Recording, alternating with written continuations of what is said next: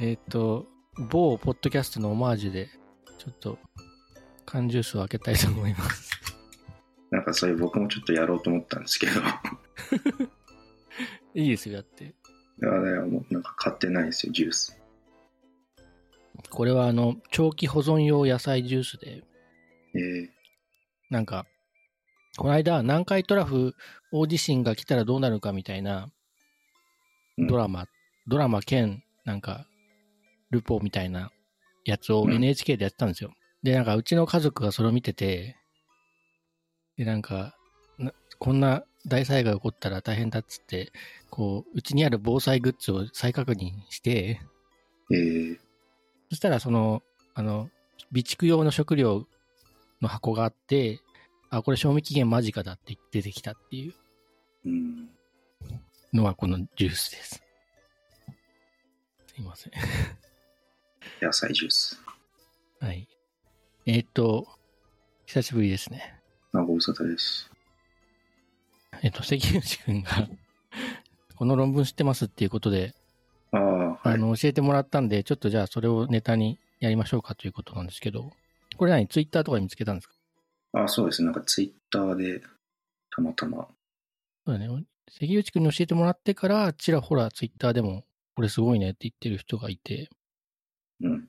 えーっと、High Resolution Image Reconstruction with Latent Diffusion Models from Human Brain Activity っていうタイトルの論文で、で、その時はバイオアーカイブっていう論文をあのアップロードしとく声ダメみたいな場所があって、こ声ダメとか言っちゃダメだ。いや、僕もあんまりよくわかってないんですけど、なんかアーカイブって、えー名の通りなんか論文をアップロードする場所があって、それってなんか査読されてるとかそういうの関係なくってことですかそうそうそう、査読してるかしてないか関係なく、まあ、ワーキングペーパーでも、書き途中のペーパーでも上げとく。で、上げとけば、なんつうの、こう、俺たちの方が先に、あの、この研究やってたんだっていう、言い合いに確かに。なりづらいじゃないだかうん。らそういう選手権を、あの、確保するために、なんか多分、一つはあると思うんですけど、えっ、と、高木優さんと西本慎二さんっていう、大阪大学の方の論文で、で、脳の、あの、活動から、この、その人が見ている画像を再現するっていうことをやってうて、んで、なんかこれすごいよね。その、た例えば熊のぬいぐるみの絵があって、その熊のぬいぐるみの絵を、あの、その脳の画像から、こう、再現したのが結構熊っぽいうんぬいぐるみになってると。そうっすね。で、なんか脳の活動からその人が何を見てるかとか、何を想像してるかとか、あの、再構築しようみたいな研究は、まあ、結構あってうん、ただ、あの、まあ、ここまで、こう、綺麗に出てくるのは、あの、素晴らしいなという感じです。なんかそういう脳のデータっていうのが取れるって知らなかったですね。あそもそも。なんかただの、なんか電気信号っていう気でした。あ。え、でも電気信号もその背後には、えっ、と、それを作動してる、作動させてるなんかメカニズムがあるわけじゃんそうっすね。あ、例えばさ、なんかあれなんだよ。そのキーボードのカチャカチャ音あるじゃん。はい。で、キーボードのカチャカチャ音を録音しといて、で、そのカチャカチャ音の、あ各キーの音に特徴的な音が実はあるらしくて、あ S って音を打打つときと、その隣の D っていうキーを打つときで、ちょびっとなんか音が違うらしいね。うん。で、えっと、そうすると、音からこの人は今何を打ったかみたいなのがさ再現できるうんのね。っていうのをななんか見たことだって、そんな感じですね。読ん、これ読んだ読んでな読んい。でないですね。英語できるんだから読めるでしょ。はい。どうなんでしょうね。ちょっと。で、これは fMRI っていう脳のデータで、MRI はわかる。なんか輪切りのイメージですね。そうだね。なんか MRI で取れるデータって、まあ、脳の構造、シワがどうなってるとか、うんあの、しかも奥の方がまで見れるっていうのがいいところで、で、なんか脳ってあの、その、脂肪が多いところ、脂肪が少ないところがあるの。うん。脂肪ってあるんですか、そもそも。あ、でもい、や、結構ね、脳はね、脂肪の塊なんですよ。えー知らなかった。脳の、あの、えっと、細胞から細胞にさ、腕が伸びてるじゃん。はい。ニューロンって。それはわかる。イメージできる。はい、はい。で、えっと、その、その、長、伸びてる腕の周りは、その、脂肪でこう、被膜されてんのね。えー、脂肪で、その、被膜されてんだけど、飛び飛びで空いてるところがあるの。えなんかの脳のあの、脳の塊自体はあれ別に脂肪ってわけじゃないですよね。あの中にそうだね脂肪があるってこと。でワイヤーがめちゃくちゃいっぱいあるから、そのワイヤーの体積が、おあ体積っていうか割合が多いところは脂肪が多くて、うん。そこは白っぽく見えるみたいな感じ。いや、なんか考えたことなかったですね。えっと、似たようなやつで、あの、CT スキャンってのがあって、うん。 CT スキャンは放射線、あの、まあ、レントゲンって言われてるやつと一緒だけど、うん。あの、放射線を使って、放射線の通り抜ける強さ、なんか物があると通り続けづらくなるし、物がないと通り抜けやすいし、みたいな感じで、で、それをこう、こう、2次元で、あ、3次元で、いろんな方向から、あの、放射線を当てて、出てくる放射線の強さをカウントして、で、で再構築とか再現すると、まあ、構造がわかるみたいな感じなんですけど、うんで、。CT も MRI もどっちも構造がわかるのね、脳の。うん。構造はわかるけど、活動がわからないの。確かに。で、fMRI の F っていうのはファンクショナルって意味で、あの、ファンクショナルは機能ね。で、うん機能がわかる MRI だから fMRI っていうのうん。で、えっと、機能をどうやってはわか測ってるかっていうと、まあ、機能というよりは、あの、血流の、あの、増えた減ったを見てるんですけど、なんかこう、脳のある部位が活動するじゃん。はい。そうすると、その部位をの活動を維持するために、こう、血液を増やしてあげなきゃいけないわけ。うん。だから、その部位の血流が増えるうん感じなのね。あるいは、その活動してない部分は血流が減るみたいな感じでうん、で、いろんな場所の血流の増える減るっていうのを、あの、観測できるのが FMRI なんですよ。うん。だから、その直接ニューロンの神経細胞の活動を見てるんじゃなくて、えっと、神経細胞が活動したら、そのあたりの脳の血流量が増えるよねっていう、ちょっと間接的な見方をしてるんですけど、うん。うん。でもまあ、その脳の活動と、あの、血流はその関係があるから、その、ちょっと間接的だけど、それで、あの、脳の活動が見えるっていう感じなんですよ。FMRI っていうのはうんあれってでも、あの、ベッドみたいのに寝て、こう、ぐるぐる回るそうそうそうそうドドーナツの中に入るやつですかそうそうそうそう。あれって巨大なドーナツの中に頭を入れるやつですね。 MRI と FMRI ってなんか機械的には別なんですかねあ、えっ、とね、マシ多分ン一緒で、えっ、と、通常の MRI は、なんか、あ水素のスピンをそ測定してるのね。うん。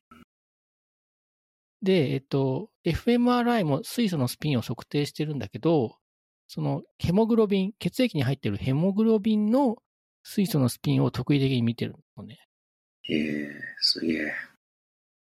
で、だからそのヘモグロビンが多い少ないっていうのがその水素のスピンの、あの、多い少ない。なんだろう多分、多分脂肪に含まれている水素の出てくるシグナルと、血液中のヘモグロビンに含まれている水素のシグナルが多分微妙に違うから、まあ、区別できるんだろうなと思います。うん。で、今回は、あの、fMRI で脳の活動を見ましたっていう研究なんだけど、これ読んでみたら、えっと、この人たち自体が、その、人を MRI に入れて、測定したんじゃなかった。えー取ってきたの。すでにあるデータをもとに。そうそうそうそう。えっとね、ナチュラルシーンデータセットっていうプロジェクトがあって、えっと、どこ、どこだっけな、アメリカのどっかの研究機関が提供しているデータで、えっと、FMRI にあの人を入れて、で、3?3 万枚あ ?1 万枚の画像を3回ずつ見てもらうっていう3回ずつ。デー1タなんで万すよ1枚。1万枚。それ、ひ一人当たり1万枚ってことなんですかそう、一人1万枚を3回やってるんでね。いやー、地獄ですね。なんか30から40セッションやったって書いてあるけど。すごいな。で、うーんと、で、この実験で使ったのは4人分のデータらしくて、全部で7人分ぐらいしかないらしいんですけど。うんうんで、これですごいのが、あの、MRI の磁場の強さが7テスラなんですよ。結構。ピンとこないかもしれないけど大きいのかなよくわかんないですね。 7、大きいかどうかわかんないと思うけど、えっと、普通の MRI って1.5テスラなんです。1.5テスラなんですよ。じゃあめちゃくちゃ強いですね。そう。で、強くたっても3テスラぐらいで、うん。僕3テスラの上はもう7テスラしか知らないんですけど、で7テスラの FMRI って、国内にもしかしたらないかもしれないぐらい。ああ、じゃあそれって、機械によっても決まっちゃってて、なんか上げたり下げたりとかできないって感じなんですそうそうそうそう、できないと思ね。うん。う。うん。だから7テスラだとどうなるかっていうと、なんか、うんより細かく見れるのね。うん。えっと、低い磁場だと、だから3ミリ ×3 ミリ ×3 ミリが一一つの点としてカウントされるのが、1ミリ ×1 ミリ ×1 ミリの体積が、あの、い一つの点になるみたいな感じ。うん。だだから細かくなるんですよね。で、だからその、すでにそういうふうに測定してあったデータを使って、えっと、一部をトレーニングとして、トレーニングっていうかその、計算処理で、あの、予測するためのモデルを作るのに使って、うん。で、残りで、えっと、当たってるかどうかっていうのを見るっていうん。ううん。学習をしてて、機械学習をしたと。で、なんかさ、最近 AI すごいじゃないですか。 すごいっすね。すごい雑な言い方をしてるけど。雑ですけど、はい。チャット GPT とか。いや、でも僕はあんまり終えてなくてさ、そこら辺が。なんか、ディープラーニングとか言われだしたなと思った。あれはあれよと、まあ、チャット GPT の時代になってて。そうですね。ディープラーニング何年か前結構話題だったと思うんですけど。うん。でなだから、一個一個のなんていうか、革新性みたいなのが分かんなくて、うん。確かに。なんか、コンボ CNN って言って、コンボリューショナルニューラルネットワーク、畳み込みニューラルネットワークって言われてたりとか、なんかそういうのもあって、で、その次はトランスフォーマーっていうやつ出てきて、で、今が、あの、チャット GPT なんだけど、チャット GPT はトランスフォーマー系うん。あ、で、その間に、あれだ、その、ステーブルディフュージョンっていうのが出てきたの。ありましたね。あ、その前にも画あ像と画像生成のやつ。そう、画像生成、そうそうそうそう。で、あとは GAN って言って、うんジェネラティブアドバーサリアルネットワークだっけな。敵対的生成みたいな感じで、えっと、なんだろう、偽のデータを作って、で、本物と偽物をあの判別機で判別させて、より似てる本物に近いデータを作らせるみたいなうん。ことで、なんかその生成していくっていうモデルなんですけど、それもよく わかんないんだけど、えっと、コンボリューショナルなネットワークが出てきて、それって多分、あの、階層がものすごく深くなったのね、ネットワークの階層が。うん。まで入力があったら、1層か2層、中間層があって、はい、出力みたいだったのが、あの中間層が100層とか1000層とかになって、で、だからその中ですごいたくさんの計算量が増えた、計算量をしてるっていうことだと思うんですけど、そこでなん、なんていうのかな、えっと、まあ一つ確信があったんだよね。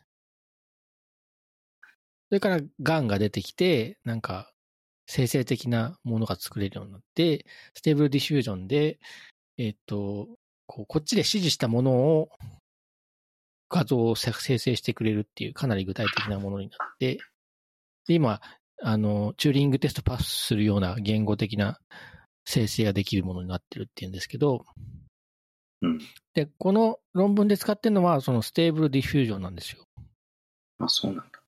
うん。ディフュージョンモデル。で、ディフュー、ディフュージョンモデル、レイテント、ディフュージョンモデル。レイテントって潜在的ななんですけど、潜在な拡散モデルのことをステーブルディフュージョンって呼ばれてて、うん。で、ステーブルディフュージョンは、えっ、と、元々の画像に、こう、砂嵐みたいなノイズをかけるの。あ、なでん、そかあのりまかしたけね。たノイズを、こう、うまく取り除く処理をするっていう学習をさせることで、なんか、その、例えば、元々のデータより高解像度のデータを作らすことができるとか、うん、あとは、その元々、元画像にちょっと何か付け加えたとか、ちょっと変形した画像が作れるっていう性質を持ったんですよね。あとは、テキストとイメージで、なんか言葉で、えっと、空を飛んでる暴れ牛とかやると、そのそ空を飛んでる暴れ牛の画像を生成してくれるやつ、くれるみたいなこともそこから出てくるらしくて、うんなんか今ちょっと、い少し前まで流行ってたよね。なんか、そうやってその、そうですね。うまいキーワードを与えると思面白い画像が出てくるみたいな感うじん。でなんかミームみたいな、なんかこあったう、よいねろいろ作ったりとか。うん。そうそう。で、そそれを使ってるっていうことなんですよね。ステーブル、うんなんか製品版なのかなステーブルディフュージョンっていうもうなんか、あの、サービスがある、あるらしくて、そうあるらしいっていうかそうなあのっかてな。ちょっとそこうもん製品になってるのは知らなかったですけいや、製品っていうか API になってるっていうの。ウェブ上で使えるようになってんじゃん、今。ど。ああ、でもなんかいろんなサイトでそういうのありますよ。多分大元があって、その大元に対する側がウェブなんじゃないのかああ、そう三い四うことな。 まあ、ちょっと、じゃあまあ、そんな感じです。ここに来て調べたから、なんか理解が雑なんですけど。えっと、で、やってるのは結局、その、そのステーブルディフュージョンに脳のデータを食わせて、えっと、画像を生成したよっていうことなんですよね。うん。で、なんかいまいちまだ分かってないんですけど、その、ステーブルディフュージョンに、こう、まあ画像を読み込ませるじゃないですか。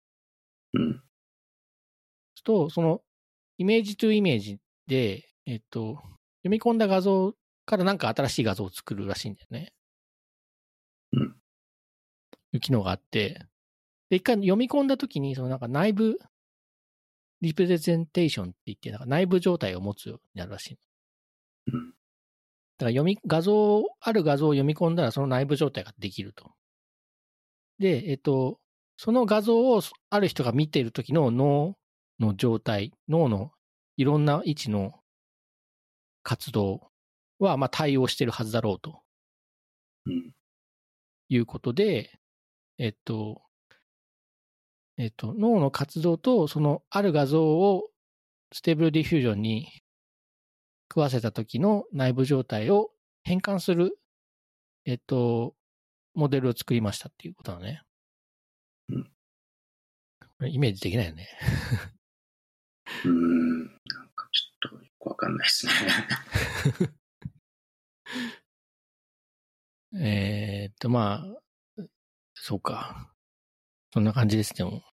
セーブディフュージョンに、一回、えーっと、脳の画像、あ、見てる画像との、それを見てる時の脳活動のを関係、関係づけるなんか、えーっと、モデルを作って、えー変換する、なんつうの、数式というか、あのー、まあ、数式だね。変換する数式を作って、で、その画像じゃなくて、その脳のじょじょか脳活動の情報をディフュージョンに、ディフュージョン、あステーブルディフュージョンにあの入力すると。そして、えっ、と、出てくる、えっ、と、画像がどうどうなるかっていうのを見たら、その、見せてた画像に近い画像が出てきましたよっていう研究なんだよね、これ。うん。まあ、すごいね。すごいけど、でもディ、ステーブルディフュージョンがすごいような気がする、 気もする。確かに。あ、でもなんか、そうなんかこう、それって見たやつをまた再構築してて、なんか前とか今もやってるかもしれないですけど、こう思い描いた文字を、なんか例えばこう、うん目が、目が見えない人かわかんないですけど、こう思い描いたやつを、なんか出力するみたいな、ああいうのどうなんですかね。あ、いや、なんかあれも、この論文でそういう研究もありますよねっていう研究はされてて、へえで、ああいうのってなんかすごいガチガチに、あの、なんつうのかな、変換、変換器を作るっていうの。あの、うん脳活動から画像にするときに、それ多分ね、目見えない人じゃなくて、目見えてる人だと思うんだけど、うん目見えてる人にある画像を見せ、見せても、見せるじゃんで、その画像を見てる途中、中間の、あの、脳の状態を計測しておくわけ。うん。で、別の画像を見せて、その時の脳の状態を計測するわけ。はい。そうやって、そのなんか関係性を、なんか、学習するわけだよ。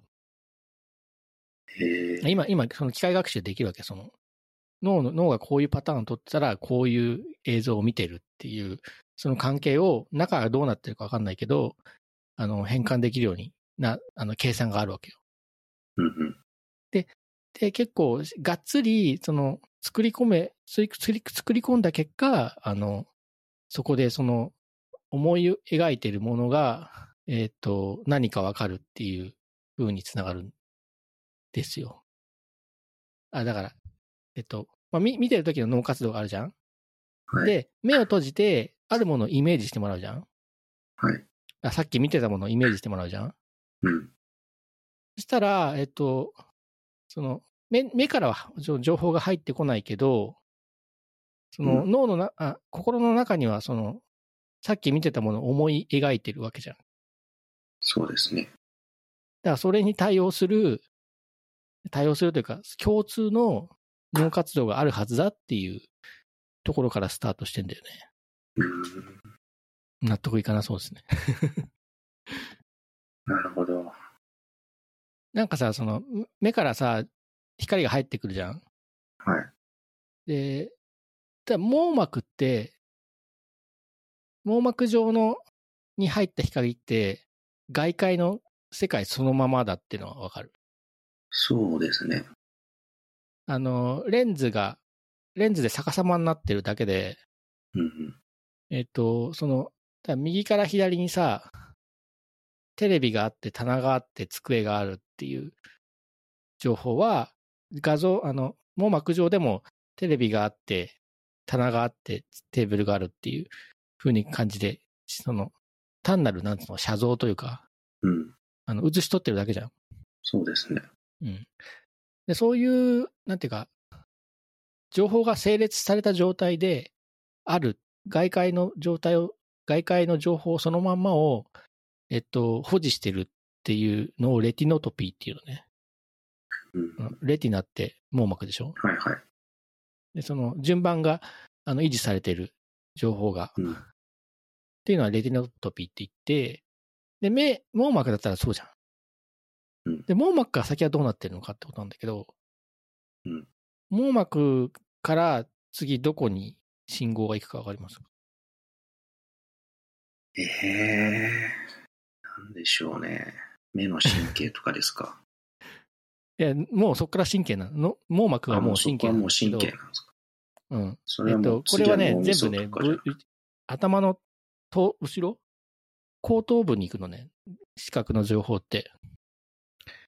わかる耳と耳の間の後ろっていう感じ。はいはいはいはい。で、 V、そこ、ビジュアル、えー視覚ってビジュアルじゃん。はで、い。ビジュアルの1番目、だから V1 って呼ぶんだけど、ああ、なんか聞いたことあるか V1 に行った時も、まだレティノトピーが残ってる。っも。へえ。てことはだよ。V1 の活動がちょっと、でもレティノトピーそこまできっちり残ってないかもしれないけど、V1 の活動には、その網膜レベルに近い、その外界の情報が残ってるわけよ。うんうん。ってことは、そ、そこにその素朴な、あの、見てる情報が、その反映されてるはずだってなるわけよ。 うん。まあ、そうでだからしょう、ね。逆に言うと、だかからそこだけ見てれば、なんか再現できるんじゃないかなっていうのは僕は思ってたことなんですよ。ら。うんうん。そんな簡単じゃないけど。うん。うん。でもね、なんか、これ、に2000年ぐらいから、こういう、えっと、脳の情報から、その人が何を思ってるとか何を見てるか再構築するっていう研究があって、うん2005年の段階だと、その、しま、あの、えっと、スリットしましま模様が、えっと、どっち向きかっていうのをデコードするのがね、精一杯だった。へえ。なんかかなり進歩しました。いや、でもなんかそれマシンラーニングのモデルとか手法とかがこう結構進歩したってことなんですかね。いや、でもそうなんだよ。なんか、縞模様の時はそんなに複雑な、あの、計算はしてなかったんだけど、その後、その、さっき言った CNN、コンボリューショナルネットワークとか、えっ、と、GAN とか使うことで、徐々に徐々になんか精度が上がっていったっぽいのね。うん。だけど、その今回の論文より前のやつは、その、すごく、えっと、頑張ってなんか学習機会を使っ作ってたから、うんあの、学習したことしか再現できなかったの。あだからある画像、だから10枚ぐらいの画像を見て、10枚の画像を見てる時の脳活動を、は、そその、予測できるようになったとするじゃん。うん。そこに11枚目持ってきたら、わかんないんだよ。うん。その 10, 10 10枚の画像は学習したから、その10枚の画像はが、であればそうあの脳活動から再現できるわけ。うん。だけど、それ学習してない画像を持ってきた時にどうなるかっていうと、全くわからないっていう状態だったの、今までは。うん。で、今回はそこまでなんか、科学習、学習をしてないのね。うんなんか基本的には、その、簡単な処理しかしてなくて、で、それを、で、ステーブルディフュージョンはなんかもう、しょこの作者、あの、論文の著者たちが作ったもんじゃないから、サービスとして使うだけだから、ステーブルディフュージョン自体もチューニングしてないと。だから、その、まあ、つか想像、えっと、再構築する画像自体は、その、この fMRI のデータを取った人たちのデータからしか再構築はできてないけど、そんな科学習したから、して作ったわけでもないから、結構汎用性があるんじゃないかなっていうことを述べていました。いやー、すごいですね。 でも、まあ、すごそんなに、じゃあそ、じゃあその人たちは本当ステーブルディフュージョンを、まあ、そのまま使いましたって感じで、あとはそのデータが取ってあったのがあったから、それ使って、うまくいきましたっていう感じなんですか ね。まあ、まあちょっとそう見えちゃう。雑 に言うと。ちょっ見えちゃううん。と、まあ僕は今そう思ったけどね。あ、で、ちょっと面白かったのが、その、あ頭の V1 のあたりって、その、なんていうかな、見てる映像そのものの情報を保持してる領域なんですけど、一回、あの、視覚の情報って一回頭の後ろ行ったら、こう前の方にだんだん情報が伝わってくるのね。へええ、いや、あの、これ猫とかの研究だけど、あの、えっと、例えば、エッジを検出する細胞とかあるわけ。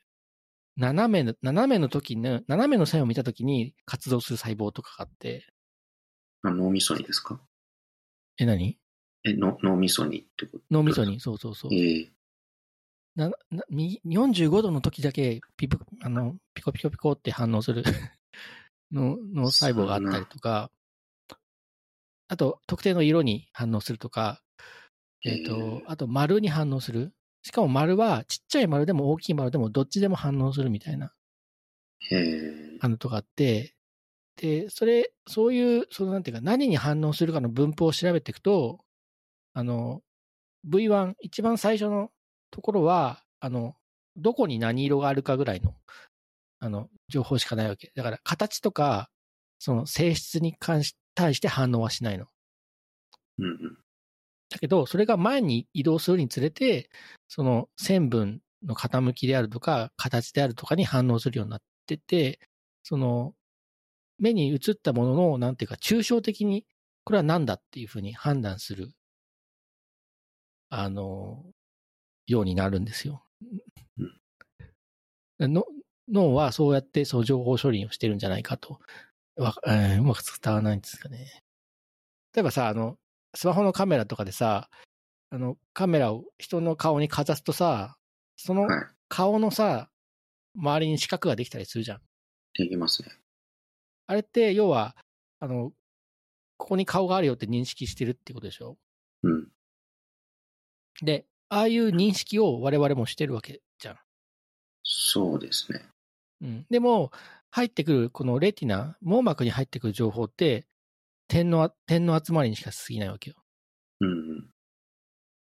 だから、パソコンのディスプレイと一緒でさ、そのなんか一番左上から、座標が一番目から2800番までまで振ってあって、で、RGB の赤がいくつ、青がいくつ、緑がいくつみたいな感じで、RGB の値があって、それをこう、全、全点で、えっと、全座標で、あの、表示してて、こう、こうディスプレイに映像が映ってるわけじゃん。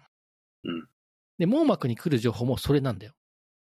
うん座標とその点の光の色の増標、あの表、なんちゅうの、情報しかなくて、それを今度、そこから、こう、顔の輪郭であるとか、なんだろう、もの、ものを抽出してこないといけないよね。うん。うん。で、そういう処理がいるんですよ。で、えっと、それを繰り返したけど、頭の、ま、前の方でやってるってことです。だんだんだんだん前の方に行く行くにつれて、えっと、処理されてるっぽくて、うん行く過程でそういう処理がされてる。後ろから前に行くときに、えっと、頭のてっぺん通って前に行く方法と、頭の横通って前に行く方法があるわけ。うん。方法があるっていうか、まあ、行き方があるわけね。で、えっと、頭のてっぺんを通る場合、なんか、ウェアパスウェイって呼ばれてるんだけど、場所に関する情報を処理してるみたいなね。横を通って前の方に行く場合は、ワットパスウェイって言って、もそのものが何かっていうものを処理するのに使われてるっていうふうに考えられてて。うん。で、この研究だと、えっと、その V1 のあたりの情報から、このぬいぐるみの、あ、画像の再構築をしてるんだけど、それと一緒に今度、えっと、もう少し前の方に行って、このワットパスウェイの経路の途中にある領域の活動から、今度、それが何かっていう、その言葉にするえっ、と、なんつうの変換をしてるのね。脳活動から言葉に。うん。えっと、この、で、この画像っていうのが、MS ココっていうデータベースから画像データを持ってきてるらしいの。 MS ここ。えっと、マイクロソフトが作ってるらしくて、えーマイクロソフトコモンオブジェクトインコンテクストっていう、まあ、多分何十万枚も画像がいっぱいあるデータで、しかもその画像一個一個にそのキャプションがついてるらしいのね。あのうー、んうん。教会で、教会でが、あの、丘の上に立ってるとか、はいはいはいはい。あの、えっ、と、飛行機が飛んでいるとか、そうんと、ぬいぶるぬいぐるみが中央に座っているとか、そういう言葉、その画像が表している言葉の情報もセットで持ってるらしいのね。うんで、えっと、さっきのステーブルディフュージョンって、その画像を与えたら違った画像を作ってくるっていう機能があるんだけど、なんか文章を与えたら、その文章に合った画像を作ってくるっていう機能もあるわけ。ありますね。だし、えっと、画像を与えて、そこに文章で、えっと、なんか指示を与えると、その画像をその文章に沿った形に変換するっていう機能もあるわけ。うんうん。えっ、と、この研究では、あの、その言葉の内容として、その脳のその、えっと、情報、あのが、あ視覚の情報処理の高次な方の脳活動を今度、その画像のキャプションとこう紐付けて、そこからテキストを生成して、えっと、画像の生成に加えるっていうことをしてて、うん、まあ面白いなと思いました。まあ、すごいね。すごい、すごいけど、ステーブルがディフュージョンがすごいような気もするし。でも、ステーブルディフュージョンがすごいのか、それとも、実はステーブルディフュージョンがな内部でやってるコンピュテーションが、あの、脳とい同じようなものをしてるから、あの、うんこれだけ再現が出るっていうふうになると、でステーブルディフュージョンの仕組みを調べることで我々の認識の仕組みがわかるかもしれない。みたいなことになるわけです。なる ほど。40分喋っちゃった。まあ、この話題はちょっとこんなもんでいいですかね。はい。えー最近どうですか いやー、最近何もしてないですね。 何もしてないですね。あー、まあ、スプラトゥーン3のフェスがこの前やってて、それやったり、あとは、なんか3月から新しいシーズンらしくて、カタログが新しいのになって、ありましなたんかね。こう、カタログのレベルが上がると、もらえるアイテムが変わるという、そういうのとかですかね。あれ、かた冬のシーズン、チルシーズン終わっちゃったじゃないですか。うん、今何シーズンなのかちょっとよくわかんないですけどな、んだっけスプリングかななんですか結構ね。単単純な名前だったけど。前のシーズンさ、あの、カンストしなかったんですけど、カタログが。ああ、100までいかなかったんですか。 100までいかなかった。その前は行ったんですけど、100まであ。あ。なんか100までいったら、その後なんか、さらに10と、10レベルごと、10ランクごとにアイテムがもらえるみたいなのがあって、でも僕は一つ目ぐらいまでしかもらえなかったですけど、それでちょっとシーズン終わっちゃいましたけああ、いや、やっぱね、最後まで行きたいよね。なんか。はい。なんかうちのか家族みんな行けなくて、今回のシーズンは。 ど。ええいや、娘が、なんか、この、はカタログレベル89の、このギアが欲しいんだよね、とか言ってて。でも、そこまで70いくつで終わっちゃったから。でもそれってでもなんか、子供さんはなんか1日1時間とか決まってんですかゲームは1日1時間。ゲーム、まあ、昔は、今2時間かな。ああ、まあ2時間あればいけんじゃないですか。毎日2時間やってれば。いや、なんか、ゲーム、や、ゲームやる時間は、あ、な、なんつうかな。えっ、と、息子は、スプラトゥーンじゃなくて違うゲームやってたのね。うん。なんか、ゼルダ無双っていう、ちょっと前のゲームがあって。ああ、ゼルダ無双は、あれじゃないですか。あの、えっ、と、ゼルダの、何でしたっけウィンドなんとかのうん。前の話じゃなかった。違ったっけいや、あの、ゼルダ無双は、ブレスオブザワイルドっていうやつの、なんか無双バージョンっていうのがあるのね。いや、あるんですけど、それのなんか話は繋がってるんじゃないんでしたっけうん、話が違って、だからブレスオブザワイルドの後、後なのか、あと世界は一緒。どっちかで、そうですよね。世界は一緒ですよね。うん。なんかすごい、まあ前だったかたなくさん、バッタバッタ敵をやっつけられる感じのはいはいやつはいなんでしはょい。。あれ、ちょっとやったことあるけど、まあ楽しいですよ。 そっか。いや、息子はゼルダが好きだから、それやってて、そのあんまりスプラトゥーンに割く時間がなかったみたいなのと、そもそも、なんかゲームじゃなくて、なんかカードゲームが好きで、デュ出エルマました。スターズって知ってる出ました。まだあるんですか、デュエルマスターズ。いや、あるんだよ。えデ20周年ュらエしルいよマスターズで遊戯王遊戯王はまた別のカードゲームでが、別。別なんだよ。多分似てるけどね、カードのやりデュエルマスターズゲームのやり方としては。はいはいはい。いや、もう、課金してるわけ。もう息子は、そのカードゲームに。すごい。もう、まあ、お小遣いあげてるけど、お小遣いの範囲内だけど、あのーいやー、ほんと将来不しあの心配になるぐらい、あの、お年玉とかもらってもさ、結構つつぎ込んじゃうしさ、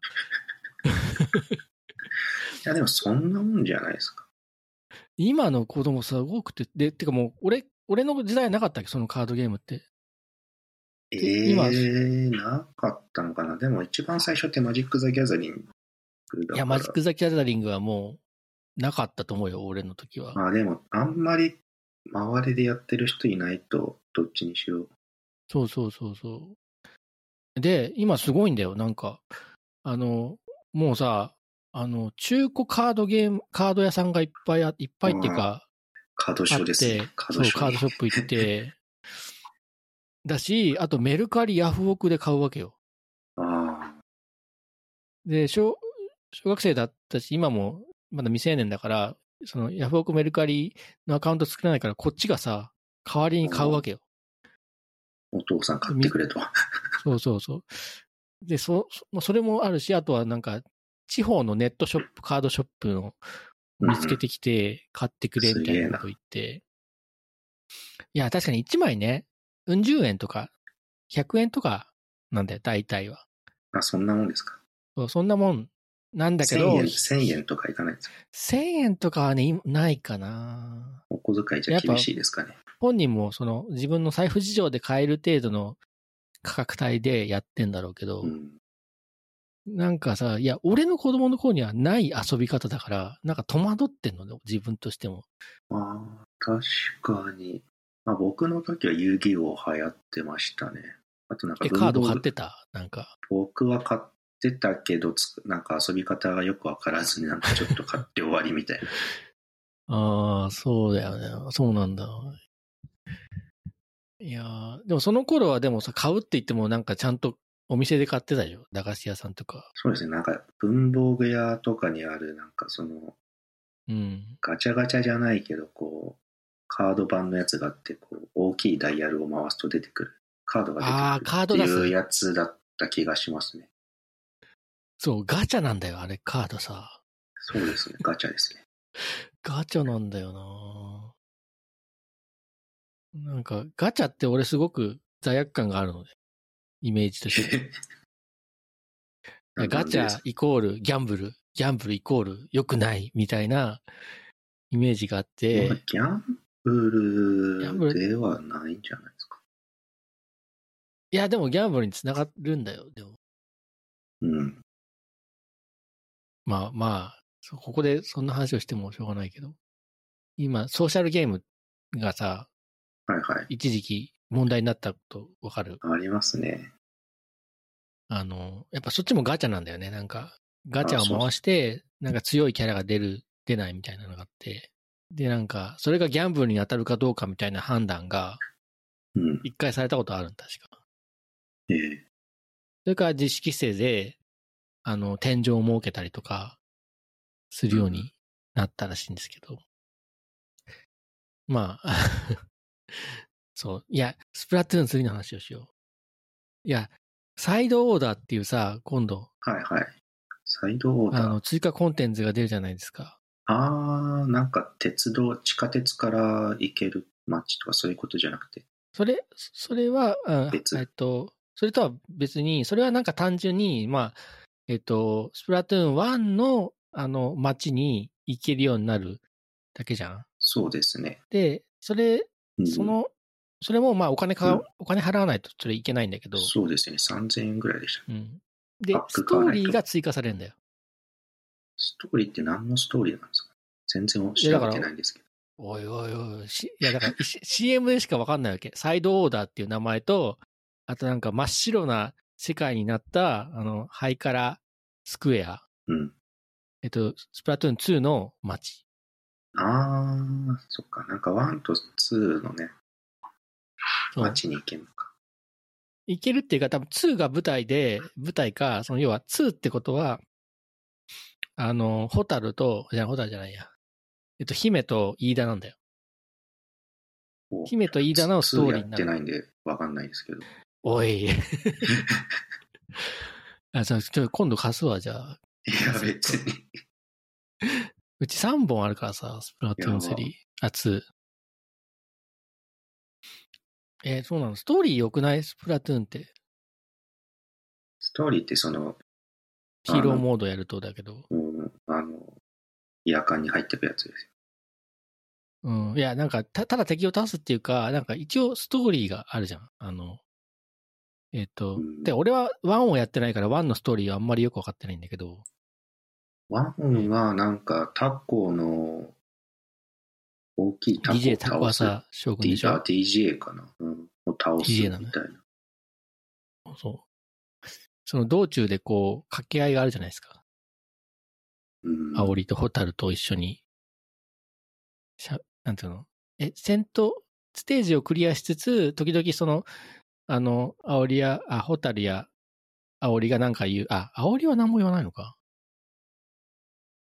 言うよね。なんか、なんか言ってくれるじゃん。 いや、全然覚えてないです。そっか。うーん。いや、2で言うと、なんかこう、その、飯田ってタコなんだよね。ネタバレだけど。まあ、いいダコだからそうですね。そうそうそうそう。で、なん、で、でさ、ワンだと、要はタコは敵だったわけよ。うん。で、で、敵のはずの飯田がなんでこっちのイカ陣営にいるのみたいな話からさ、うん。こう、地底深くで実はタコ軍団たちは、こう、爪を研いでいて、あの、イカたちをし、イカ世界をみ侵略することを目指していたみたいなさうん。ストーリーがあって、で、なんか、そう、飯田はそその中で、実はエリートだったんだけど、タコの中で、なんかある時、その、肺から節を聞いて、あの、音楽に目覚めて、こう、逃げてきたみたいな話があって。うんまあ、そう、そういうだけじゃなく、こう、なんつうのかな。まあ、いいんですよ、せつ世界観が、うん、スプラは。なんかあんまりで世界観とか気にしてなかったですね。 2は、その、で、なんか1の時は、えっと、最後に、ラストフェスっていうのをやって、ラストフェスだかファイナルフェスだかやって、その、あの、あおりちゃん対、えっと、ホタルちゃんで、ホタルちゃんが勝ったんだよ。それなはん、かワンワンの時ってフェスってあったんですかそもそも。え、ないのあったと思うよ。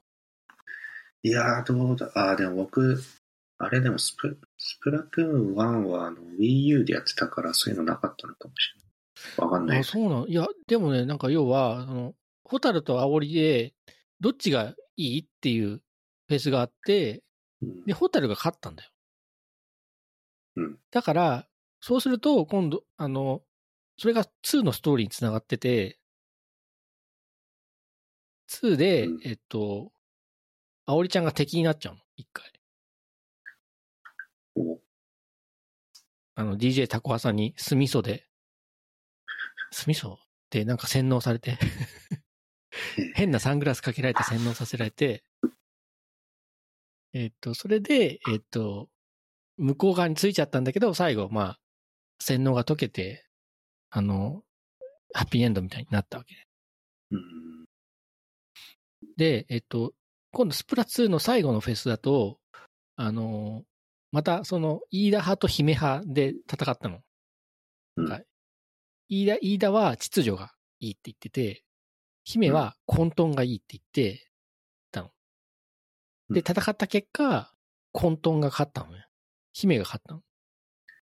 え、でもそれってなんか、戦うって、ユーザーはなんか関わったんですかあ、関わだっからス、フェスで、フェスで。フェスで。えーあの、えっと、スリ今、スプラ3だとさ、鳥からバトルじゃん。三、三、三色に分かれて戦うじゃん。そういうのもありますね。うん。で、それは3色に分かれたのは3からで、えっと、2までは2色。うんえっと、例えばマヨネーズ派、ケチャップ派とか、で、時々フェスをやってたんだよ。ええで、2、2は最後に混沌と秩序で戦って、混沌が勝ったの。だからおそらく3のストーリーでは、なんかイイイーダが敵役で出てくるんじゃないかみたいな憶測があったわけですよ。うん。そういうこだとし、あ、と、その混沌が勝ったから、その3の世界って結構わちゃわちゃしてるじゃん。うん。だからその混沌サイドに寄ったみたいな感じなんですよ。うだからそこで繋がりがあるの、2と3で。知らなかった。で、えっと、ただ、スーのストーリーやってみたら、まあ、えっと、飯田、姫と飯田は全然出てこなかったんで、ああ、す本編では出てこないんだと。で、うんじゃあ、その、また追加コンテンツで来るんではないかと、こう、思われていったところ、やっぱり、それっぽい、あの、CM が出てたんで、楽しみですねっていう。追加コンテンツっていつからでしょそろそろまだですかまだなんか日程出てないよね。そんなレベルですかうん。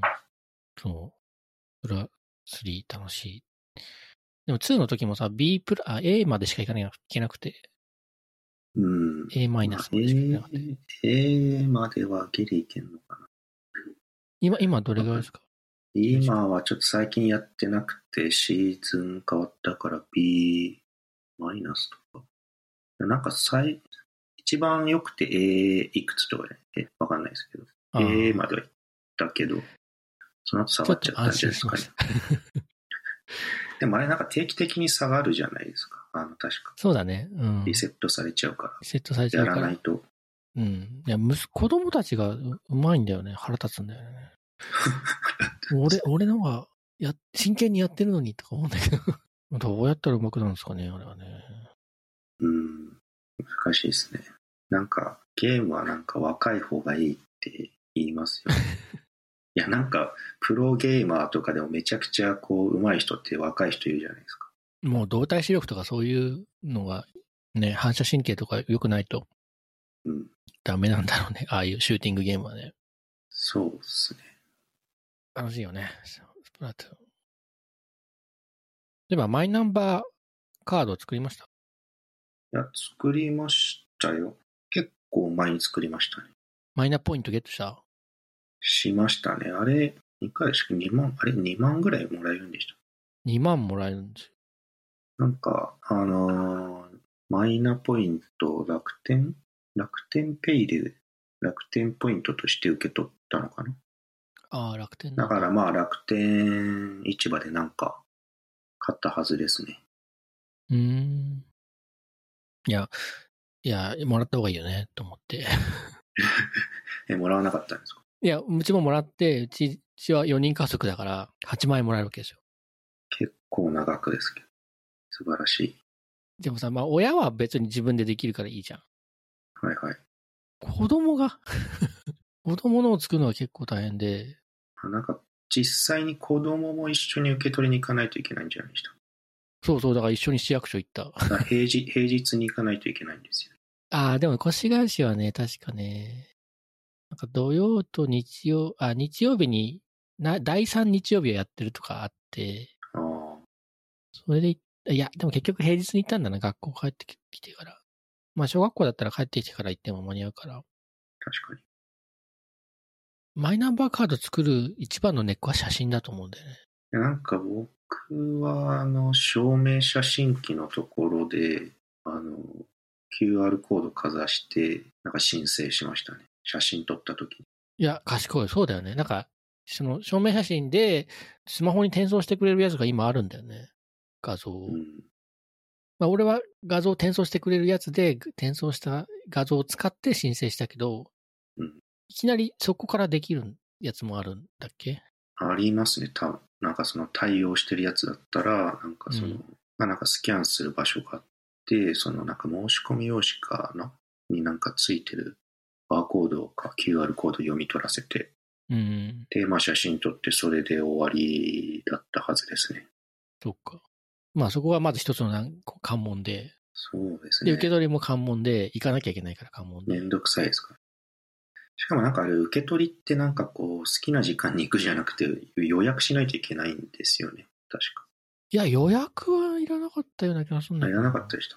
なんかでもそこは自治体によりそうですね。うん。前住んでた世田谷区は予約して受け取りだった気がしますね。ああ確か。で、なんか最初は5000円ポイントつくだけだったじゃないマイナポイントが。うん。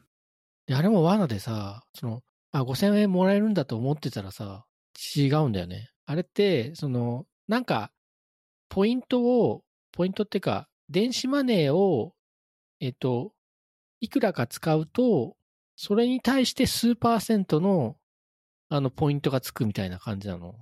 そうでしたっけ。で、上限が5000円なの。例えば、えっと、エディに2万円チャージすると、5000円追加してあげますよっていうやつなの。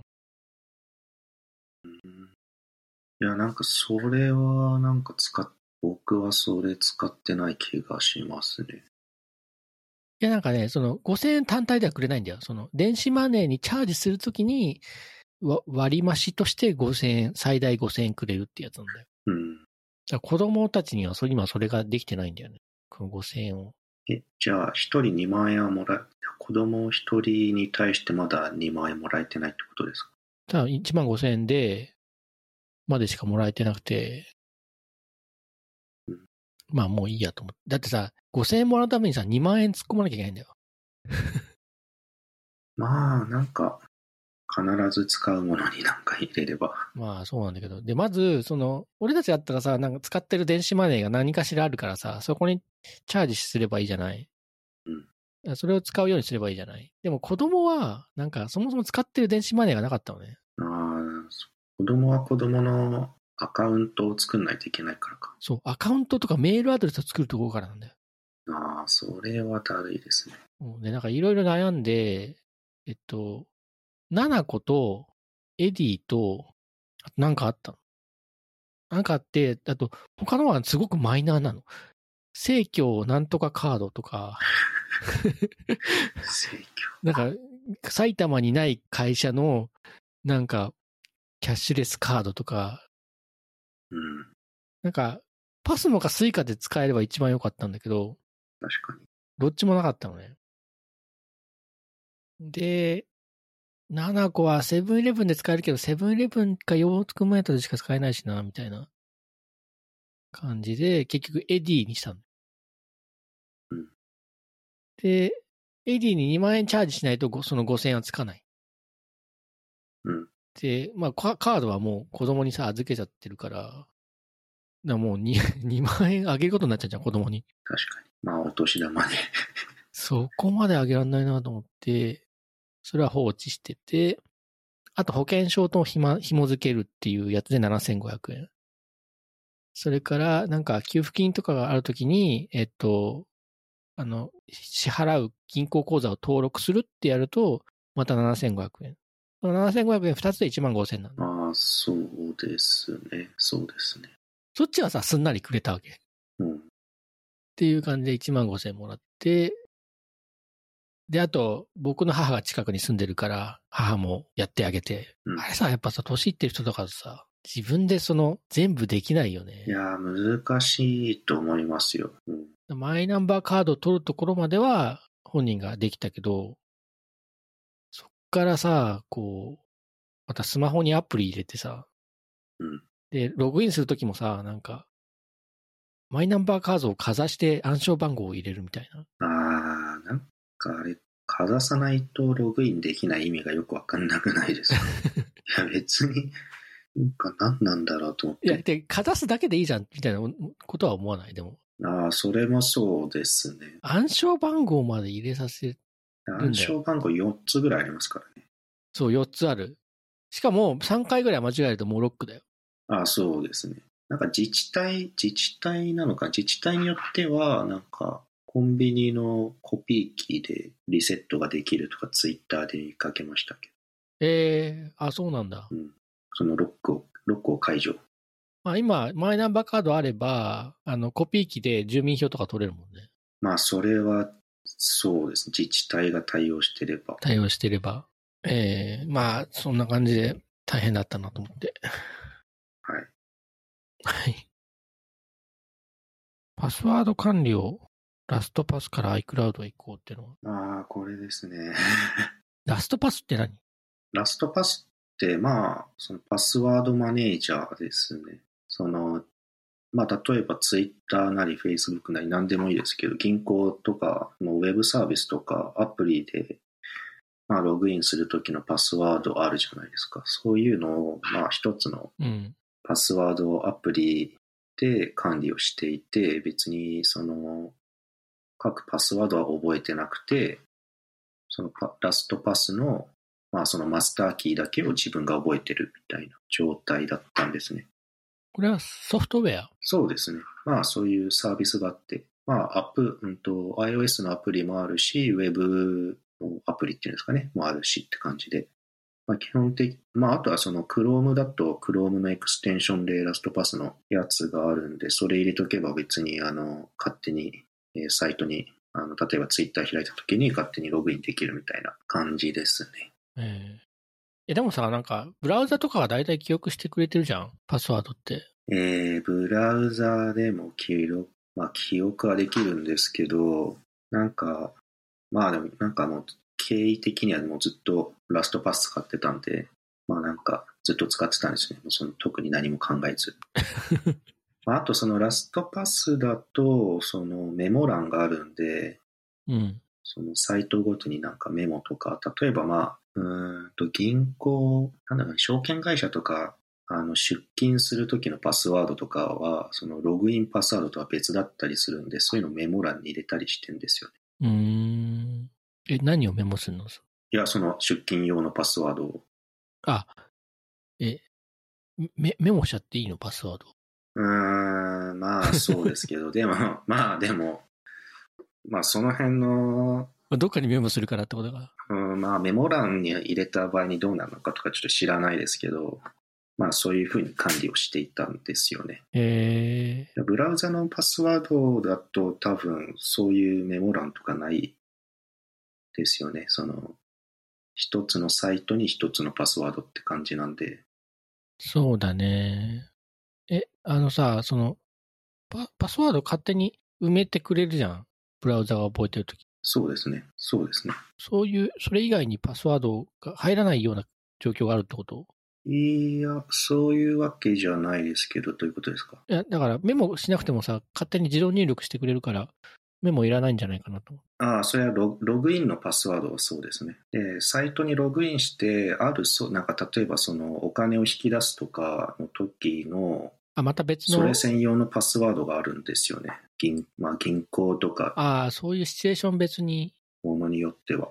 確かに。あそういうのあるよね。俺も会社の銀行口座のパスワードが、なんか暗証番号も含めて7個ぐらいあるの。それはひどいですね。 ひどいよね。いやー、もう、慣れたけど。いつどれか忘れるんじゃないかと思って、ヒヤヒヤしていますけど。ところが、まあいいや、それはそれとして、そのラストパスを使っていたけれど、はい。それでなんか先、ん去年の8月になんかこう、まあデータに、まあクラッカーがアクセスしたみたいな話があって、うん。でもなんかそのマスターパスワードは、マス漏れてないっていう話だったのかな。それで、その後に12月になんかまたアクセスがあったっていうのがこの前発表されてて、うん、それはなんかもっと多分個人情報とか漏れてる感じなんですよね。いや、なんか、ラストパスで検索したら出てきたわ、そういうの。そうですね。でもまあちょっとマスターパスワードが漏れたかどうか知らないですけど、あ、でもなんかそれは、マスターパスワードは、えっ、と、ユーザーのなんかそのデバイスとかにしかなくて、ララストパス自体は知らない、記録記記録してないみたいなうん。感じなのかな。でもまあ、パスワード自体、そういう登録してるパスワード自体にアクセスがあったのか、ちょっとその辺よくわかんないんですけど、もうなんか、ラストパスにお金払ってるんですけど、僕は年間いくらだあ、お金払ってたんだ。そうですね。その年間いくらか払ってて、まあそういうことあると、まあもうなんかいいやって感じで、いや、これは怖いね。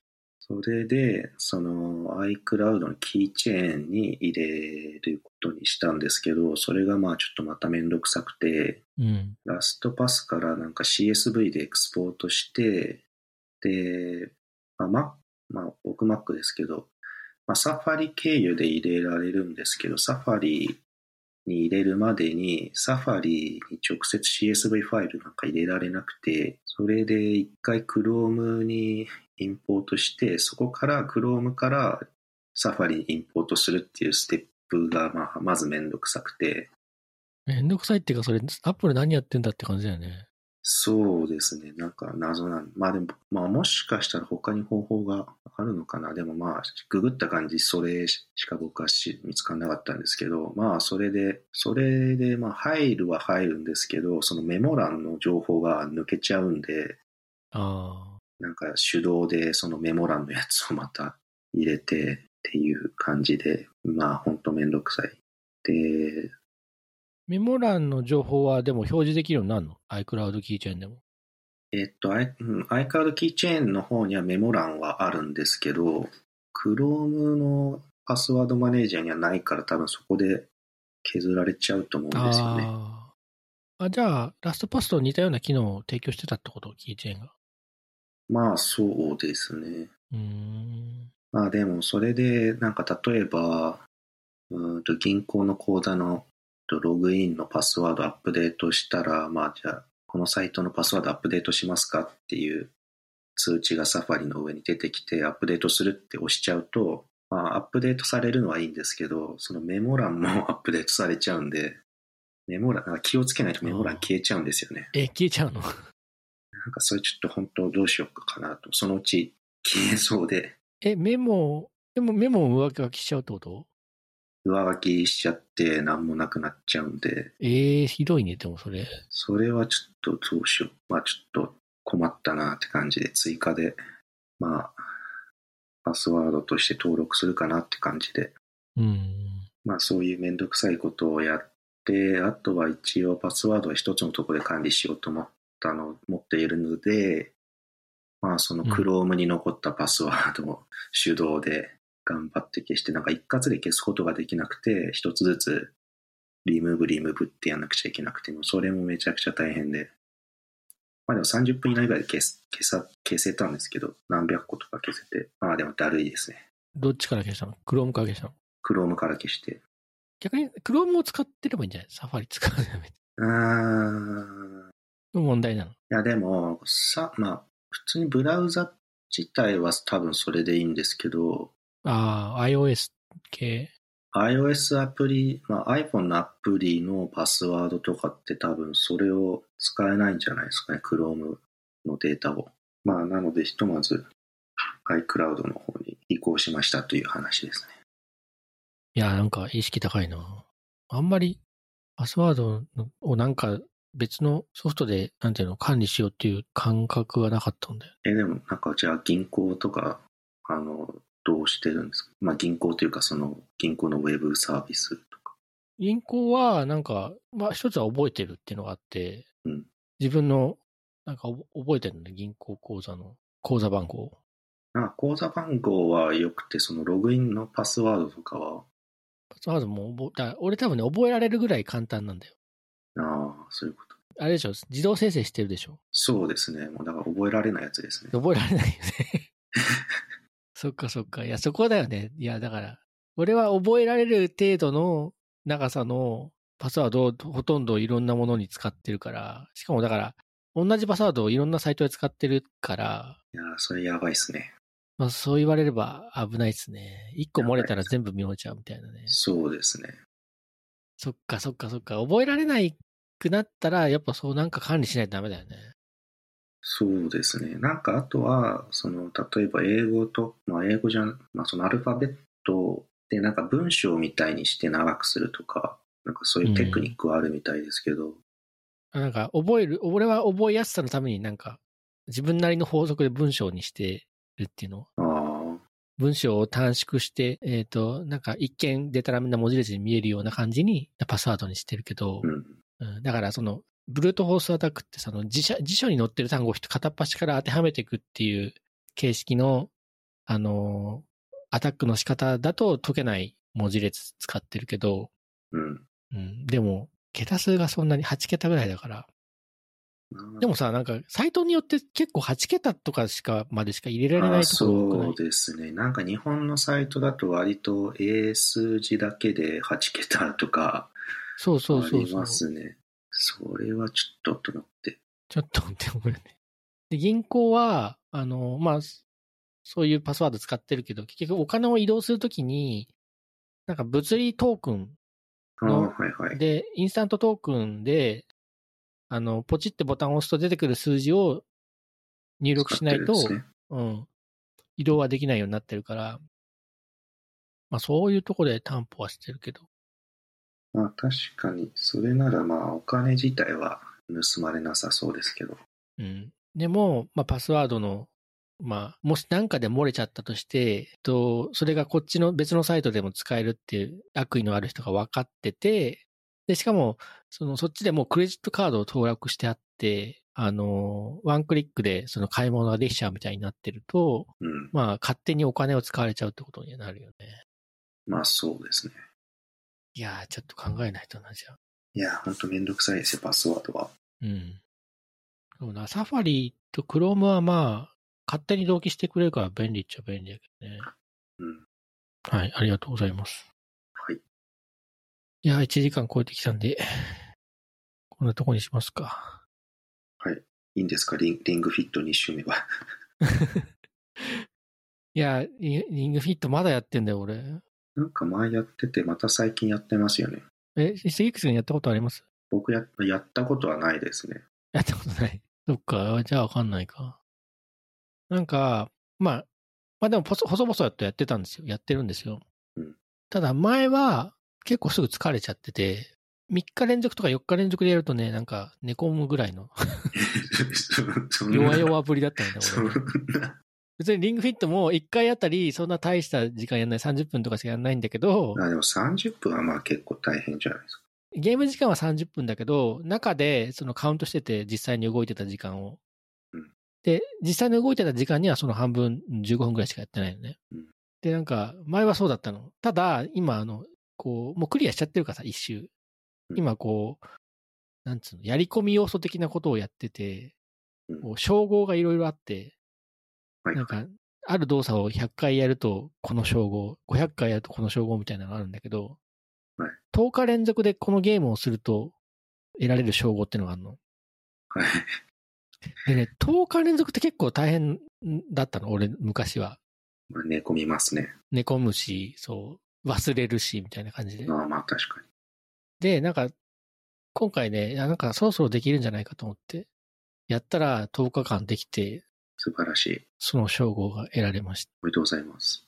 うん。で、なんか、だんだんレベルが上がってきて、で上がってくると、新しい技を覚えるわけ。うん。だけど、もう新しい技を覚えなくなっちゃったの。 うん。もうなんかじゃあ最強レベルまでいったんですか。ま、まあ最強、まだ上は、レベル的には上があるんだけど、もうなんか覚え、えっと、2周目で覚えられる技は全部覚えちゃってて、うん。そうするとさ、新しい覚えたら、あ新しい技を覚えたら、新しい技をさ、あの、使うじゃん。うん。だから、その、運動にバリエーションが自然と出るわけよ。うん。だけど、新しい技を覚えないから、ずーっと同じ技をやるわけ。うんうん。なんかそこはちょっと物足りないな、みたいなのがあるんだけど、今、バイ万歳ツイストっていうのが一番強い技なの。万歳して体をねじるんですか。そうそう。い一歩、一歩前に体を出して、はいはで、い。万歳して、で、90度左、右にすひねるんだけど、はいはい。ストレッチみたい。いや、これがね、効くんですよ。腹、腹斜筋、ふ腹斜筋はいはい。体の側面の筋肉に効くんですよ。えーこれでもずっとやってたら本当なんていうのかな。体をねじるのにそんなに抵抗感がなくなった。えー、前前は抵抗感あったんですか。いや、前はちょっとかったるいみたいな。てか、あの、体をねじるよりは、体全体を向けるってわかるその後ろを見ようとするときに、こう、首をねじるんじゃなくて、あの、足の向きを変えるっていうのっはい。てっていう感じだっったのが、今はもう余裕でねじれると体が。 だからなんか、こう、自転車こいでて、なんかこう、おっと思ったものを、めなんつうの、なんか、お、面白いものがあると思った時に、こう、あの、追い切れなかったのが追い、追えるみ たいな。すごい。まあ、そ、そんな感じで。あとね、発見があって、なんか、プロテイン飲んでたんだけど、はい。なんか、どうもプロテインは効くけど、プロテインも飲みすぎると体調が悪くなるみたいな。ああ、あれじゃないですか。あの、ラクト、そうそうそうそう。乳、乳糖乳糖、不耐性的な。プロテインって牛乳に溶かして飲むじゃないですか。まあ別に牛乳じゃなくても、いや、でもさ、水だとちょっと美味しくないっていうか、溶けないまあし美。味しくはないで すね。で、なんかまず牛乳が良くないなっていうのが分かったの。なんとなく。ああ、豆乳とか。で、あと、あのね、牛乳の、だから牛乳に含まれてる乳糖が良くないっていうのが分かっそうっすね。分かったの。それと、人工甘味料も良くないなっていうのが、まあ多分、そんな感覚があって、うんえっと、プロテインって基本まずいから、あの、甘みをつけてごまかしてるわけ。まあまずいっすね。で、スクラロースとかアセフスルファム系とか入ってんだけど、あいつらね、良くないっぽい。うん。合わないですね。で、えっと、今、その、そういう人工甘味料が入ってないプロテインを、えっとね、アーモンドオイルで、アーモンドミルクで溶かして飲んでる。ああ、アーモンドミルク。うん、美味しいですよね。アーモンドミルク。グリコのね、アーモンドミルク美味しいです。はいはい。グリコのがいいです。ミルクの。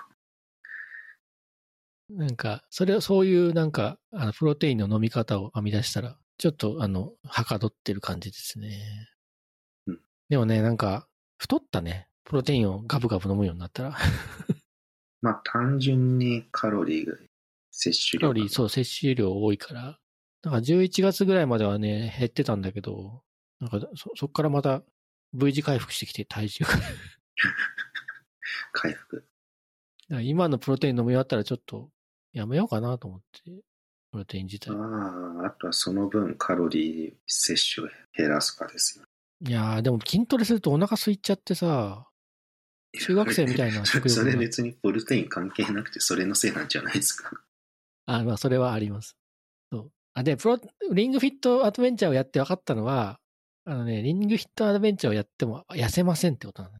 まあ、まあやり方によるだろうけどそうですかね。でもまあ、基本、やっぱ食事と、食事、そう、食事もちゃんと合わせてやんないと、そうですね。うん運動ってそんなにカロリー消費しないですからね。あ、なんか、そうだよね。人間の体、めちゃくちゃ効率的らしくて、うん。あの、運動ぐらいじゃ、その、痩せない って、そういう本あるよね、最近出たの。うん。ただ、その、痩せないけど、体型は変わるなって感じ。うんうん。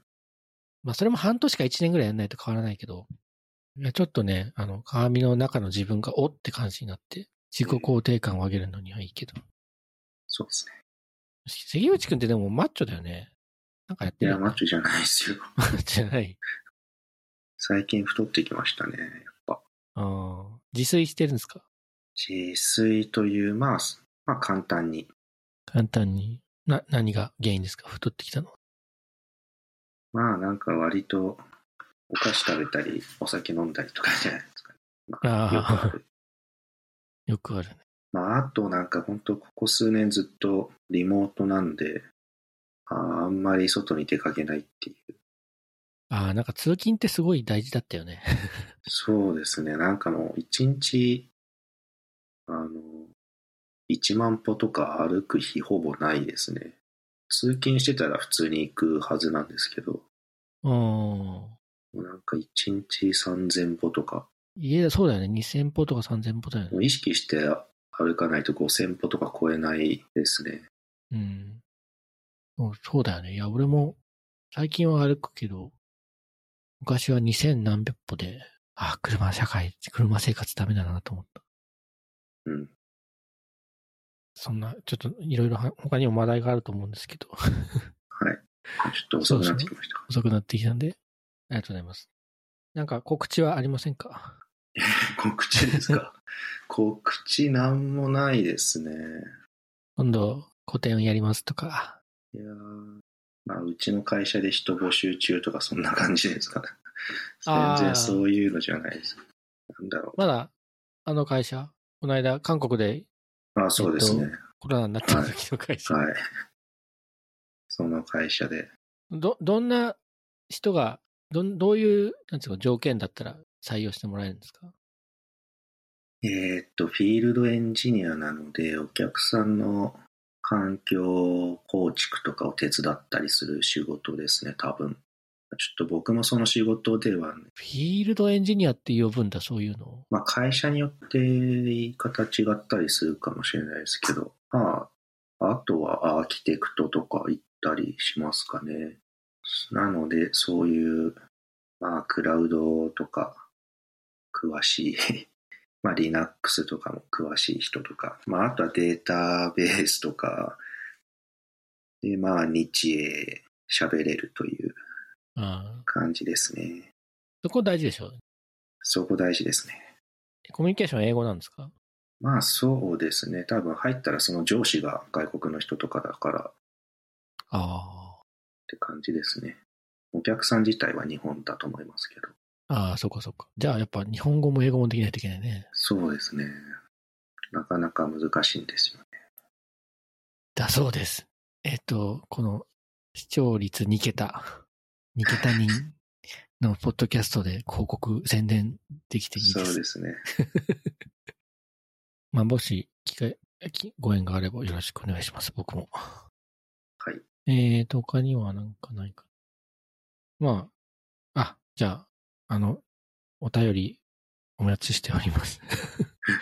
しみとうがラジオは、えっと、ツイッターアカウントがあります。それから、えっと、メールフォームもありますので、えっと、ツイッターアカウントから、えっと、そのメールフォームにリンクで飛んで、何かしらコメントや感想などいただけると嬉しいです。とても。はい。じゃあ今日のゲストは関口さんでした。ありがとうございました。はいありがとうございます。